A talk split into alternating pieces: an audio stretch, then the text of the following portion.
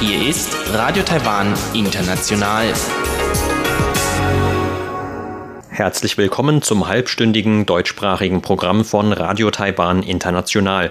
Am Mikrofon begrüßt Sie Sebastian Hambach. Und folgendes haben wir heute am Montag, den 29. Juni 2020 im Programm.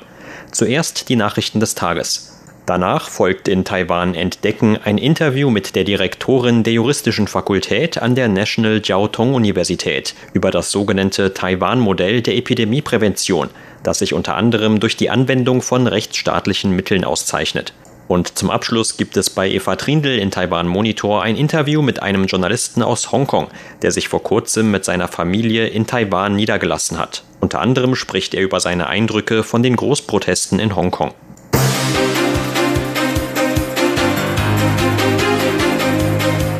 Sie hören die Tagesnachrichten von Radio Taiwan International. Der Überblick. Veröffentlichung des dritten Berichts zu UN-Menschenrechtsabkommen.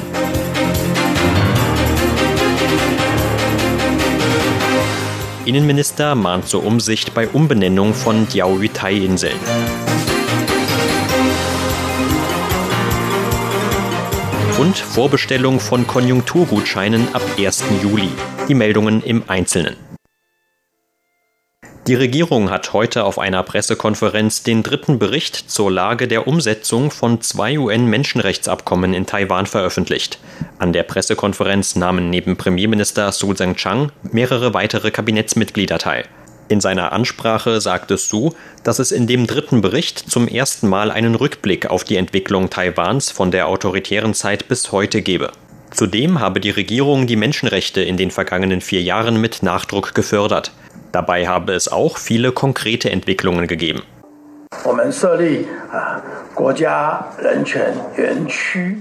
Wir haben einen nationalen Menschenrechtspark aufgebaut und im letzten Jahr die Ehegleichberechtigung gesetzlich umgesetzt, was heute von mehr als der Hälfte der Bevölkerung unterstützt wird. Ab 1. August wird es zudem eine Menschenrechtskommission des Kontrollhofs geben. Daran erkennt man die großen Fortschritte in Taiwan.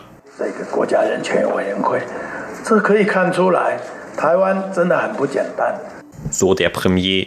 Im Jahr 2009 hatte das Parlament ein Gesetz zur Umsetzung von zwei UN-Menschenrechtsabkommen in Taiwan verabschiedet. Der aktuelle Bericht zur Lage der Umsetzung der Abkommen soll im März kommenden Jahres von einem internationalen Expertengremium geprüft werden, wie zuletzt im Januar 2017. Innenminister Xu Guoyong hat heute zur Umsicht bezüglich der Umbenennung der umstrittenen Diaoyutai-Inseln gemahnt. In einem Online-Interview sagte Xu, dass eine Namensänderung zwar im Ermessen der Lokalregierung von Ilan liege, allerdings sei das Thema politisch sensibel. In dem Interview bekräftigte der Minister, dass die Diaoyutai-Inseln zu Taiwan gehören würden. Die Regierung werde bei der Frage der Souveränität der Inseln keine Kompromisse eingehen. Außerdem hätten Taiwans Fischer ein Recht darauf, in den umliegenden Gewässern ihrer Arbeit nachzugehen. Zugleich sagte Xu aber auch, man muss auch an die politischen Realitäten denken. Das ist eine Tatsache. Wenn uns die Lokalregierung von Ilan die Namensänderung mitteilt, was sie natürlich tun kann, dann werden wir das zur Kenntnis nehmen und formal überprüfen. Aber erst warten wir, bis uns der Antrag vorliegt. Der Innenminister betonte, dass die Rechte der Fischer in den umliegenden Gewässern der Diaoyutai-Inseln am wichtigsten seien. Seit dem Amtsantritt der DPP habe es keine Fälle mehr gegeben, in denen taiwanische Fischerboote beschlagnahmt worden seien. Die Verhandlungen mit Japan seien ebenfalls nach und nach abgeschlossen worden. Regierungsvertreter haben heute auf einer Pressekonferenz die Verteilung von Konjunkturgutscheinen vorgestellt. Die Gutscheine sind Teil eines milliardenschweren Konjunkturprogramms der Regierung, mit dem die einheimische Wirtschaft nach der Covid-19-Pandemie wieder angekurbelt werden soll. Die Gutscheine können zwischen dem 1. und 7. Juli vorbestellt werden. Die Veröffentlichung ist für den 15. Juli vorgesehen. Laut Regierung können die Gutscheine über die offizielle Internetseite auf verschiedene Weise beantragt werden, zum Beispiel in Papierform mit Kreditkarte oder auch elektronisch. Laut Wirtschaftsministerin Wang Meihua wurden zunächst 12 Millionen Gutscheine auf Papier gedruckt. Die Kosten dafür hätten sich auf 900 Millionen Taiwan-Dollar oder umgerechnet 27,2 Millionen Euro belaufen. Die Ministerin rief die Menschen im Land aber dazu auf, die Gutscheine in den teilnehmenden Geschäften abzuholen. Das sei bequemer, als sich in einer Postfiliale anzustellen. Die acht teilnehmenden Ketten und Supermärkte verfügen über sehr viele Geschäfte, viel mehr als es Postfilialen gibt. Wer die Gutscheine in einem Geschäft abholen möchte, kann zu einem dieser Läden gehen. Für das Abholen dort gibt es auch noch sehr viele Vorteilsangebote. Ministerin ohne Geschäftsbereich Audrey Tang stellte heute die Formalitäten zur Online-Abholung der Gutscheine vor. Laut Tang könnten die Gutscheine genau wie die Mundschutzrationen von jedem Bürger unter Vorlage der Krankenversichertenkarte bestellt werden.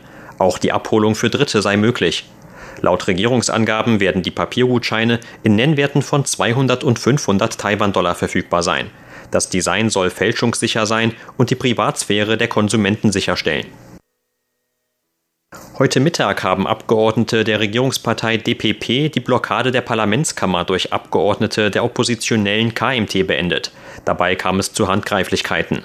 Mit ihrer Blockade wollten die KMT-Abgeordneten gegen die Nominierungen der Präsidentin für Posten im Kontrollhof protestieren. Am späten Sonntagabend waren etwa 20 KMT-Abgeordnete in die Parlamentskammer eingedrungen, um das Rednerpult zu besetzen.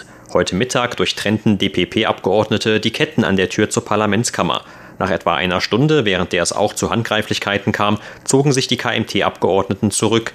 Parlamentspräsident Yoshi Kun von der DPP rief anschließend zu einer Abstimmung über die Sondersitzung des Parlaments auf, die ursprünglich heute Morgen hätte beginnen sollen. Eine Mehrheit von 46 zu 28 Stimmen beschloss, dass die Sondersitzung wie geplant bis zum 22. Juli laufen wird. Während dieser Zeit soll auch über die neuen Kontrollhofnominierungen abgestimmt werden. Die KMT-Abgeordneten setzten ihren Protest in der Kammer fort. Ihre Kritik richtet sich insbesondere gegen die Ernennung der ehemaligen Bürgermeisterin von Kaohsiung, Chen Ju, zur Präsidentin des Kontrollhofs. Die KMT zweifelt die Qualifikation von Chen an und wirft ihr fehlende Neutralität vor. Zudem bemängelt die Partei, dass 24 der 27 Nominierten enge Verbindungen zur DPP hätten. Der DPP-Fraktionsvorsitzende Ke Jianming wies die Vorwürfe der KMT zurück. Die Panda-Bärin Yuen Yuen hat am Sonntag im Taipei Zoo ihr zweites Jungtier zur Welt gebracht. Angaben des Zoos zufolge waren der Geburt jahrelange Versuche einer künstlichen Befruchtung vorausgegangen. Das neugeborene Weibchen wog 186 Gramm bei der Geburt und befindet sich derzeit in einem Inkubator. Bei dem Neugeborenen handelt es sich um das zweite Jungtier von Yuen Yuen und Tuan Tuan. Beide Panda-Bären hatte Taiwan im Jahr 2008 von China erhalten. Im Jahr 2013 war mit Yuenzai das erste Jungtier des Paars zur Welt gekommen. Beide Jungtiere sind laut Zoo das Ergebnis einer künstlichen Befruchtung, da Versuche einer natürlichen Paarung zwischen beiden Pandas fehlgeschlagen sind. Ein Sprecher des Zoos sagte heute, dass man Yuen Yuen während jeder Paarungszeit seit der Geburt des ersten Jungtiers künstlich befruchtet habe. Erst im Februar dieses Jahres seien die Anstrengungen von Erfolg gekrönt gewesen. Zur Börse. Taiwans Aktienindex hat heute mit 118 Punkten oder 1,01 Prozent im Minus geschlossen. Zum Abschluss des heutigen Handelstags lag der TAIEX damit auf einem Stand von 11.542 Punkten. Das Handelsvolumen belief sich auf 206 Milliarden Taiwan-Dollar oder 7 Milliarden US-Dollar.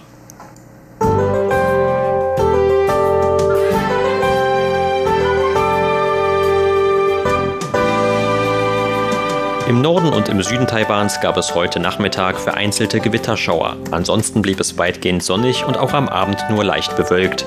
Tagsüber gab es heute erneut sommerliche Temperaturhöchstwerte von über 36 Grad Celsius in den meisten Regionen des Landes. In der Hauptstadt Taipeh wurde mit 38,9 Grad der heutige Tagesrekord aufgestellt. Und das sind die Aussichten für morgen, Dienstag, den 30. Juni. Morgen Nachmittag wird es laut Wetteramt im Norden wieder zu vereinzelten und kürzeren Gewitterschauern kommen. Für Mittel- und Südtaiwan wird dagegen ganztägig immer wieder mit Regen zu rechnen sein. Vor allem in Südtaiwan könnte es am morgigen Abend ebenfalls Gewitterschauer geben. Die Temperaturhöchstwerte sollen laut Wetteramt morgen im Norden bis zu 36 Grad Celsius und im Süden bis zu 34 Grad erreichen. Das waren die Tagesnachrichten. Nun geht es weiter mit unserem Programm vom Montag, den 29. Juni.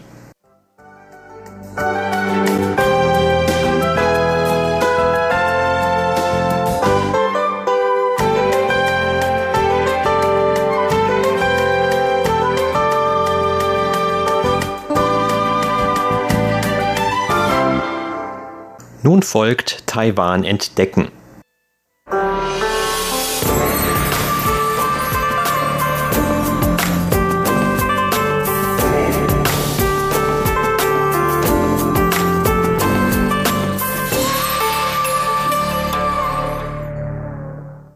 Anfang Mai nahm Taiwans damaliger Vizepräsident Chen Jianren per Videokonferenz an einer Veranstaltung der Stanford University in den USA teil.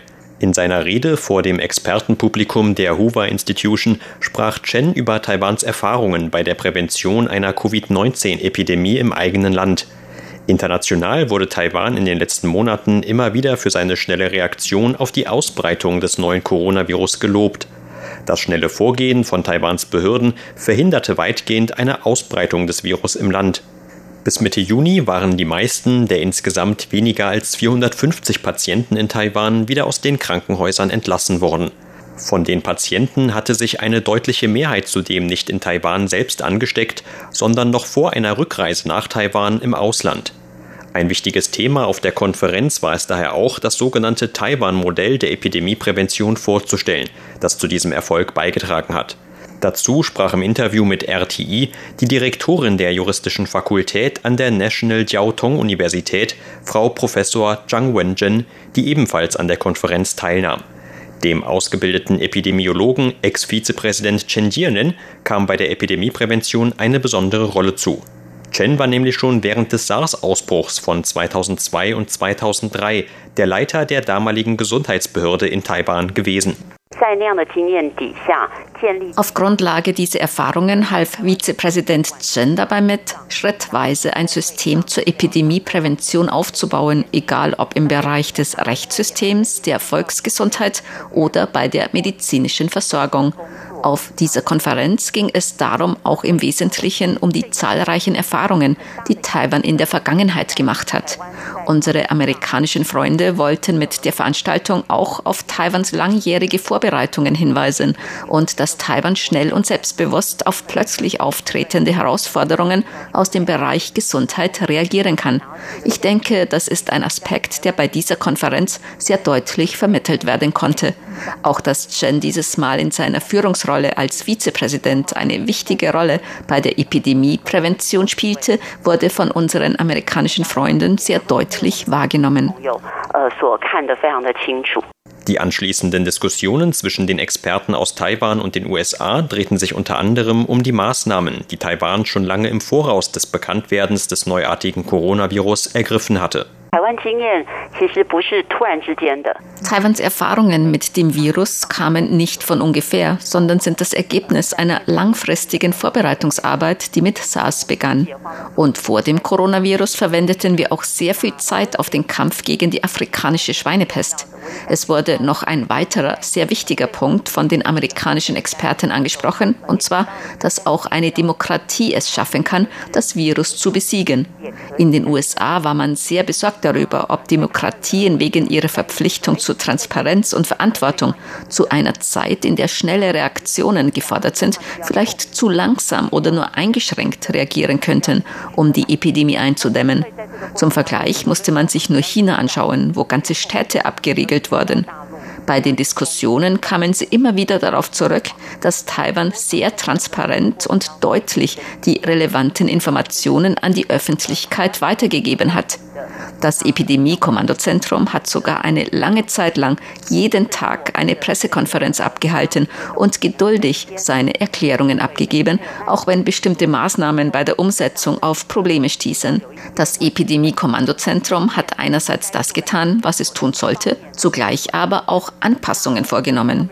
Die US-Experten kamen daher zu dem Schluss, dass Taiwan nicht nur aufgrund von fortschrittlicher Technologie und Fachwissen eine Epidemie verhindern kann.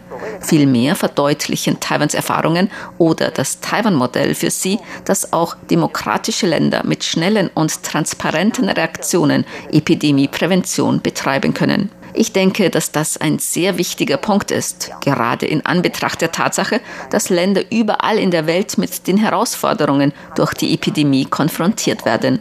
Die Frage, ob auch Demokratien und eben nicht nur Autokratien mit deren Abriegelungsmaßnahmen erfolgreich gegen eine Epidemie vorgehen können, war der amerikanischen Seite ein sehr wichtiges Anliegen.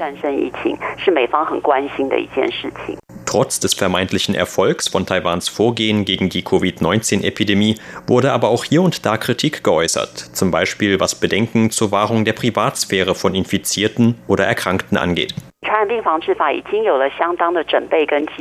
Das Gesetz zur Bekämpfung von übertragbaren Krankheiten bildet bereits eine sehr gute Grundlage. In den Artikeln 10 und 11 des Gesetzes wird deutlich geregelt, dass die Privatsphäre von Betroffenen bei Erkrankungen gewahrt werden muss. Manchmal erweckte unser Vorgehen aber trotzdem den Eindruck, dass das Recht auf Privatsphäre verletzt worden sein könnte. Ich habe auf der Konferenz darauf hingewiesen, dass das Epidemie-Kommandozentrum bei der Vorstellung Behandlung neuer Fälle immer nur die Fallnummer genannt hat. Einzelne weitere Daten wurden nur in ganz wenigen Fällen veröffentlicht, in denen es Überlegungen zur Vorbeugung gegen einen größeren Ausbruch gab. Und auch damit lag man noch in dem Rahmen, der durch das Gesetz vorgegeben ist. Das Rechtssystem leistet hier also auch eine gewisse Hilfe. Ein anderer Punkt betrifft, dass wir zur Zeit des SARS-Ausbruchs noch nicht wirklich wussten, was Quarantäne oder Isolation genau bedeutet. Viele Leute waren damals sehr verängstigt. Im Vergleich dazu bestand dieses Mal ein größeres Verständnis und mehr Bereitschaft, sich an die Regeln zu halten. Quarantäne und Isolation stellen einen großen Eingriff in das Leben der Menschen dar. In den Jahren nach SARS haben die Verfassungsrichter in einer Interpretation entschieden, dass im Falle einer Epidemie die Volksgesundheit Vorrang hat und dass diese Einschränkungen deshalb notwendig und damit verfassungskonform sind. Diese Entscheidung wurde bei späteren Anpassungen der Gesetzeslage berücksichtigt. Aus diesem Grund können heute Personen, die 14 Tage lang in Quarantäne verbringen müssen, etwa einen finanziellen Zuschuss erhalten. Einerseits verstehen die Bürger im Land nun die Maßnahmen zur Wahrung der Volksgesundheit mehr als noch zu Zeiten von SARS. Zum anderen ist auch unser Rechtssystem heute ausgereifter. Taiwan hätte seine Erfahrungen gerne auch im Rahmen der Weltgesundheitsorganisation WHO mit anderen Nationen geteilt. Allerdings konnte Taiwan auch in diesem Jahr aufgrund von Chinas Blockadehaltung nicht wie gewünscht an der Weltgesundheitsversammlung teilnehmen, trotz größerer internationaler Unterstützung als sonst. Ich denke, ein Schlüsselpunkt, über den ich auch mit den Teilnehmern an der Konferenz sprechen konnte, ist, dass unsere amerikanischen Freunde von der Hoover Institution an der Stanford University uns vielleicht noch besser verstehen als wir selbst. Sie haben immer wieder betont, dass das Taiwan-Modell darin besteht, dass eine Demokratie und ein Rechtsstaat auch gegen eine Epidemie vorgehen kann. Das heißt, dass wir eben nicht nur in den Bereichen Technologie und Gesundheit fortschrittlich sind, sondern dass wir auch eine demokratische und rechtsstaatliche Grundlage für unser Vorgehen haben.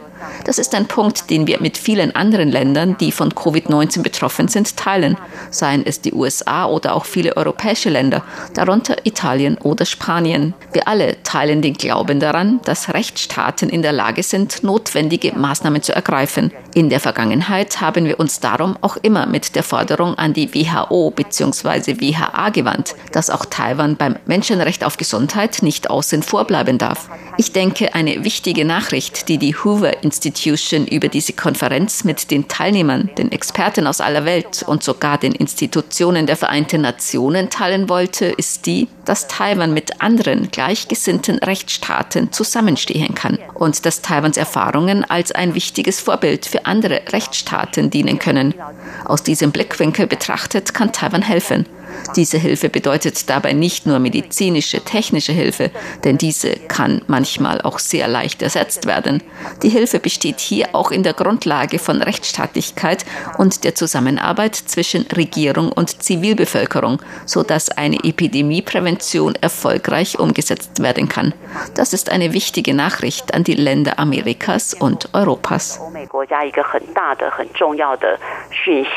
Sie hörten ein Interview mit der Direktorin der Juristischen Fakultät an der National Jiao Tong Universität, Frau Professor Zhang Wenjin, über das Taiwan-Modell der Epidemieprävention. Vielen Dank für Ihr Interesse. Am Mikrofon war Sebastian Hambach.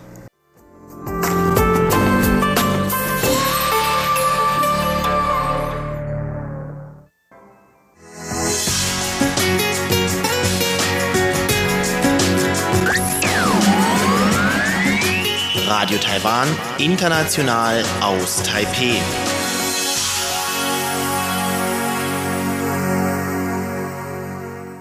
Hören Sie nun eine neue Ausgabe von Taiwan Monitor mit Eva Trindl.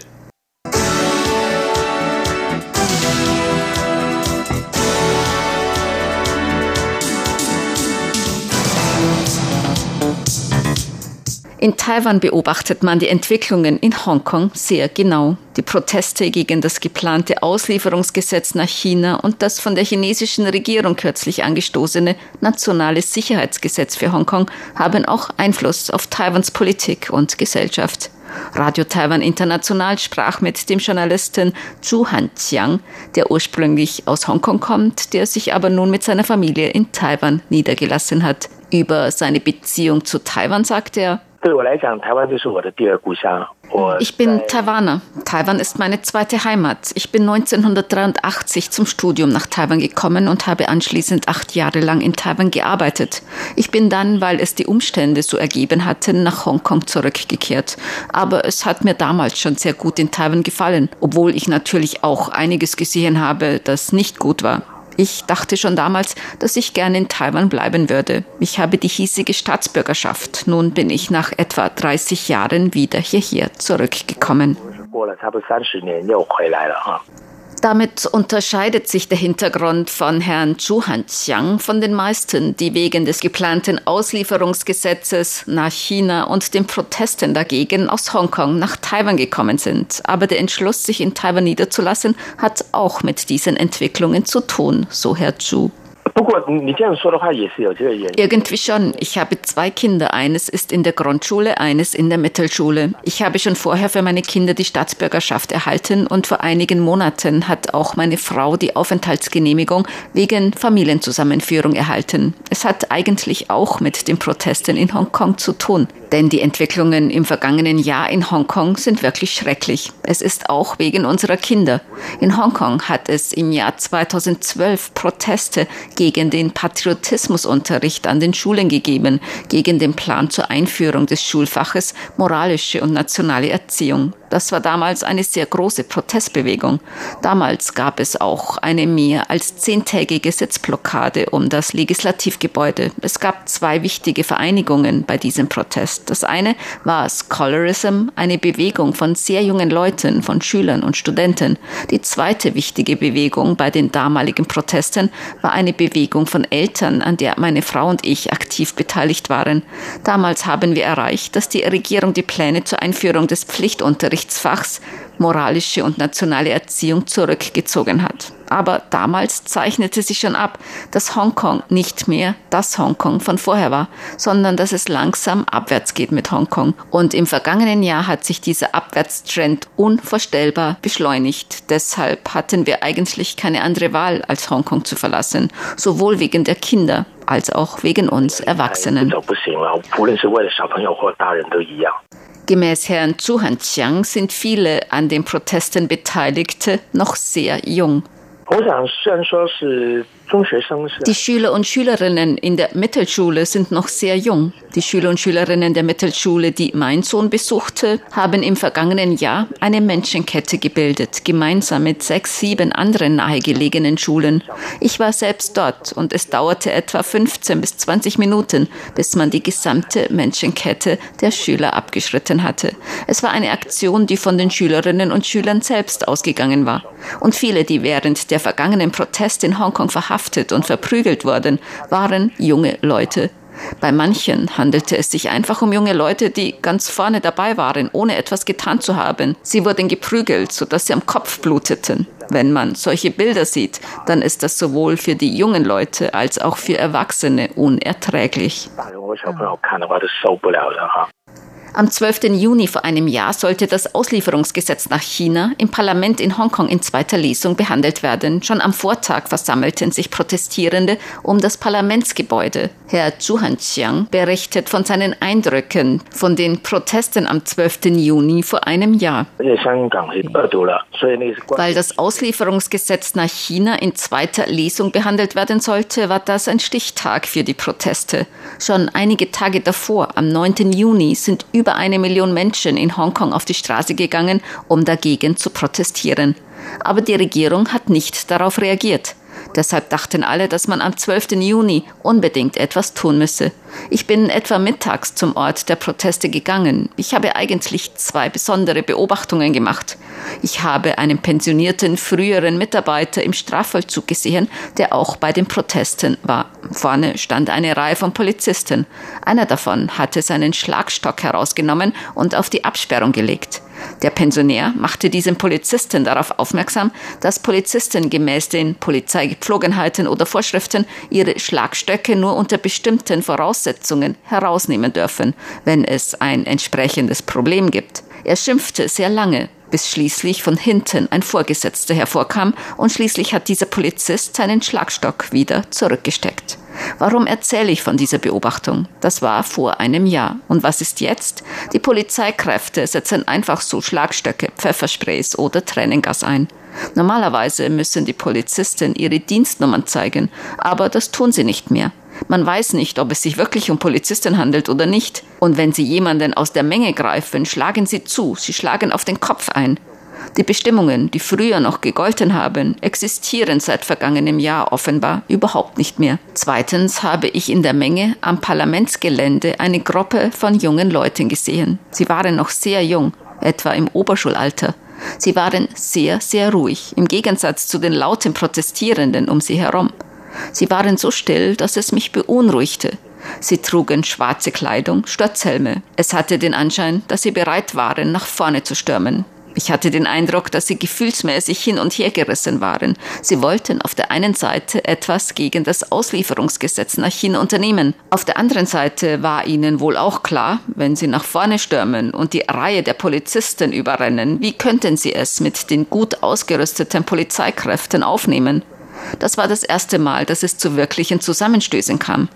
Die jungen Protestierenden trugen damals noch keine Gasmasken. Sie trugen einfach medizinische Mund-Nasenschutzmasken. Und das war damals noch vor Corona.